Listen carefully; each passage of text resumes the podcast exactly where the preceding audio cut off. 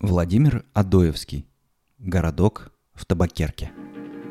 Папенька поставил на стол табакерку. «Поди-ка сюда, Миша, посмотри-ка», — сказал он. Миша был послушный мальчик. Тотчас оставил игрушки и подошел к папеньке. Да уж и было чего посмотреть. Какая прекрасная табакерка, пестренькая, из черепахи. А что на крышке-то? Ворота, башенки, домик, другой, третий, четвертый, исчесть нельзя. И все мал-мало меньше, и все золотые. А деревья-то также золотые, и листики на них серебряные. А за деревьями встает солнышко, и от него розовые лучи расходятся по всему небу. «Что это за городок?» – спросил Миша. «Это городок Динь-Динь», – отвечал папенька и тронул пружинку. И что же? Вдруг, невидимо где, заиграла музыка. Откуда слышна эта музыка, Миша не мог понять. Он ходил и к дверям, не из другой ли комнаты, и к часам, не в часах ли, и к бюро, и к горке. Прислушивался то в том, то в другом месте, смотрел и под стол. Наконец Миша уверился, что музыка точно играла в табакерке. Он подошел к ней, смотрит, а из-за деревьев солнышко выходит, крадется тихонько по небу, а небо и городок все светлее и светлее. Окошки горят ярким огнем, и от башенок будто сияние. Вот солнышко перешло через небо на другую сторону, все ниже да ниже, и, наконец, за пригорком совсем скрылось. И городок потемнел, ставни закрылись, и башенки померкли, только ненадолго. Вот затеплилась звездочка, вот другая, вот и месяц рогатый выглянул из-за деревьев, и в городке стало опять светлее. Окошки засеребрились, и от башенок потянулись синеватые лучи. «Папенька, папенька, нельзя ли мне войти в этот городок? Как бы мне хотелось!» «Мудрено, мой друг. Этот городок тебе не по росту». «Ничего, папенька, я такой маленький. Только пустите меня туда. Мне бы так хотелось узнать, что там делается». «Право, мой друг, там и без тебя тесно». «Да кто же там живет?» «Кто там живет? Там живут колокольчики». С этими словами папенька поднял крышку на табакерке, и что же увидел Миша? И колокольчики, и молоточки, и валик, и колеса. Миша удивился. «Зачем эти колокольчики? Зачем молоточки? Зачем валик с крючками?» – спрашивал Миша у папеньки. А папенька отвечал. «Не скажу тебе, Миша. Сам посмотри попристальнее, да подумай. Авось либо отгадаешь. Только вот этой пружинки не трогай, иначе все изломается». Папенька вышел, а Миша остался над табакеркой. Вот он сидел, сидел над нею, смотрел, смотрел, думал, думал, от чего звенят колокольчики. Между тем музыка играет да играет. Вот все тише да тише, как будто что-то цепляется за каждую нотку, как будто что-то отталкивает один звук от другого. Вот Миша смотрит. Внизу табакерки отворяется дверца, а из дверцы выбегает мальчик с золотой головкой и в стальной юбочке, останавливается на пороге – и манит к себе Мишу. «Да от чего же, — подумал Миша, — папенька сказал, что в этом городе и без меня тесно. Нет, видно, в нем живут добрые люди. Видите, зовут меня в гости. Извольте, с величайшей радостью». С этими словами Миша побежал к дверце и с удивлением заметил, что дверца ему пришлась точь в точь по росту. Как хорошо воспитанный мальчик, он почел долгом прежде всего обратиться к своему провожатому. «Позвольте узнать», — сказал Миша, — «с кем имею честь говорить?» «Динь-динь-динь», — отвечал незнакомец. «Я мальчик-колокольчик, житель этого города. Мы слышали, что вам очень хочется побывать у нас в гостях, и потому решились просить вас сделать нам честь, к нам пожаловать. Динь-динь-динь, динь-динь-динь». Миша учтиво поклонился. Мальчик-колокольчик взял его за руку, и они пошли. Тут Миша заметил, что над ними был свод, сделанный из пестрой тесненной бумаги с золотыми краями. Перед ним был другой свод, только поменьше. Потом третий, еще меньше. Четвертый, еще меньше. И так все другие своды. Чем дальше, тем меньше. Так что в последний, казалось, едва могла пройти головка его провожатого. «Я вам очень благодарен за ваше приглашение», — сказал ему Миша. «Но не знаю, можно ли будет мне им воспользоваться. Правда, здесь я свободно прохожу, но там, дальше, посмотрите, какие у вас низенькие своды. Там я, позвольте сказать откровенно, там я и ползком не пройду. Я удивляюсь, как и вы под ними проходите. «Динь-динь-динь», — отвечал мальчик. «Пройдем, не беспокойтесь, ступайте только за мной». Миша послушался. В самом деле, с каждым их шагом, казалось, своды подымались, и наши мальчики всюду свободно проходили. Когда же они дошли до последнего свода, тогда мальчик-колокольчик попросил Мишу оглянуться назад. Миша оглянулся, и что же он увидел? Теперь тот первый свод, под который он прошел, входя в дверцы, показался ему маленьким, как будто пока они шли, свод опустился. Миша был очень удивлен. «От чего это?» — спросил он своего проводника. «Динь-динь-динь», — отвечал проводник, смеясь. «Издали всегда так кажется. Видно, вы ни на что вдаль со вниманием не смотрели. Вдали все кажется маленьким, а подойдешь — большое». «Да, это правда», — отвечал Миша.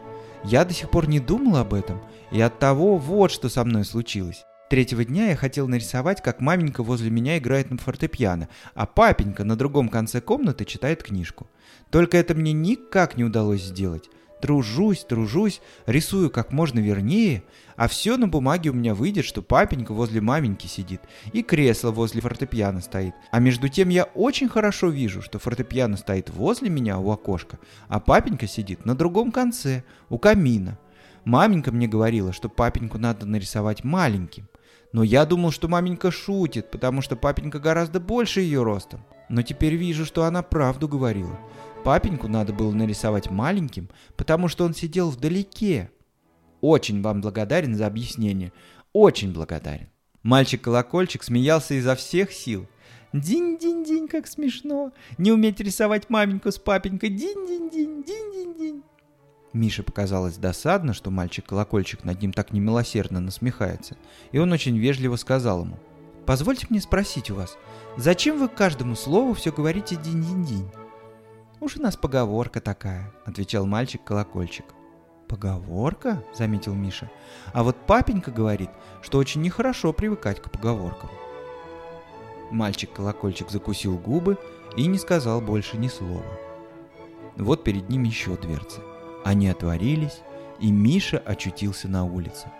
Что за улица? Что за городок? Мостовая вымощена перламутром, Небо пестренькое, черепаховое, по небу ходит золотое солнышко. Поманишь его, оно с неба сойдет, в круг руки обойдет и опять поднимается.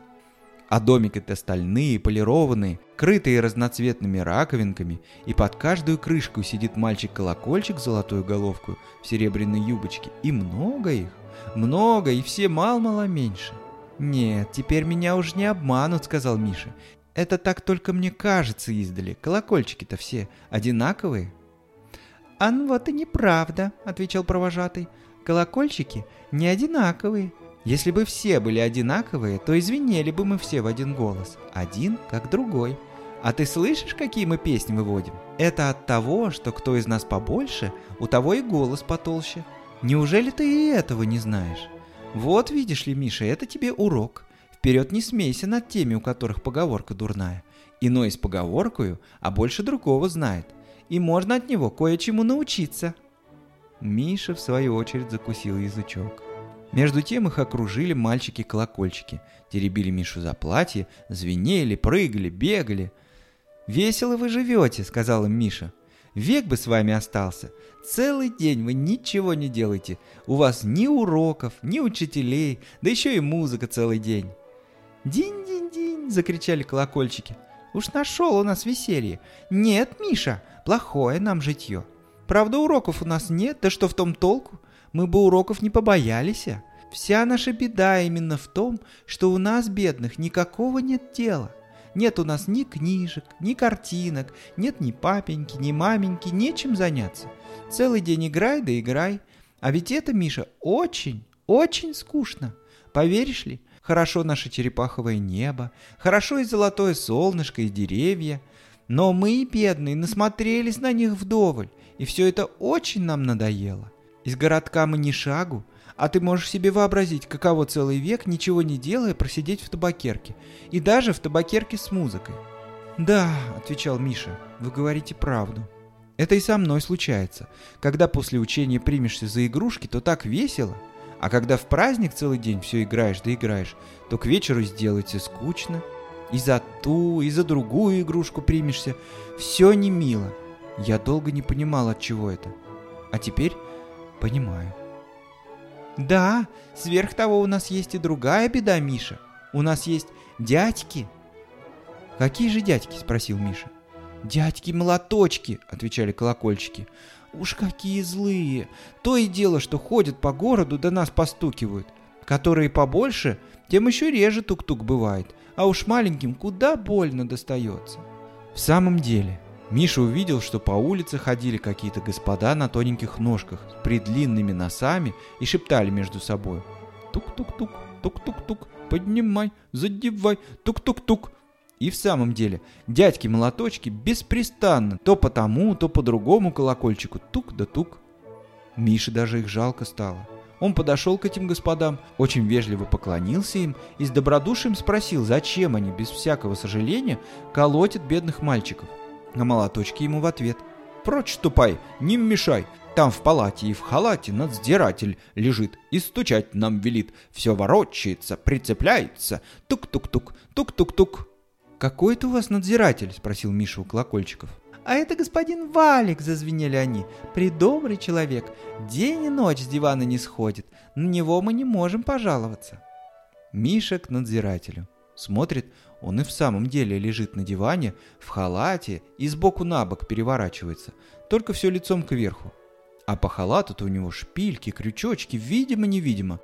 Только попадется ему молоток, он его крючком сперва зацепит, потом спустит, а молоточек-то и стукнет по колокольчику. Только что Миша к нему подошел, как надзиратель закричал. «Шуры-муры, кто здесь ходит? Кто здесь бродит? Шуры-муры, кто прочь не идет? Кто мне спать не дает? Шуры-муры, шуры-муры!» «Это я!» — храбро ответил Миша. «Я? Миша!» «А что тебе надобно?» — спросил надзиратель. «Да мне жаль бедных мальчиков-колокольчиков. Они все такие умные, такие добрые, такие музыканты, а по вашему приказанию дядьки их беспрестанно постукивают». «А мне какое дело, шуры-муры? Не я здесь на больший. Пусть себе дядьки стукают мальчиков. Мне что за дело? Я надзиратель добрый. Все на диване лежу и ни за кем не гляжу. Шуры-муры, шуры-муры». «Ну, многому же я научился в этом городке», — сказал про себя Миша. Вот еще иногда мне бывает досадно, зачем надзиратель с меня глаз не спускает. Между тем Миша пошел далее и остановился. Смотрит, золотой шатер с жемчужную бахромою. Наверху золотой флюгер вертится, будто ветряная мельница, а под шатром лежит царевна-пружинка. И как змейка то свернется, то развернется и беспрестанно надзирателя в бок толкает. Миша этому очень удивился и сказал ей, «Сударыня-царевна, Зачем вы надзирателя в бок толкаете?» «Зиц, зиц, зиц», — отвечала царевна.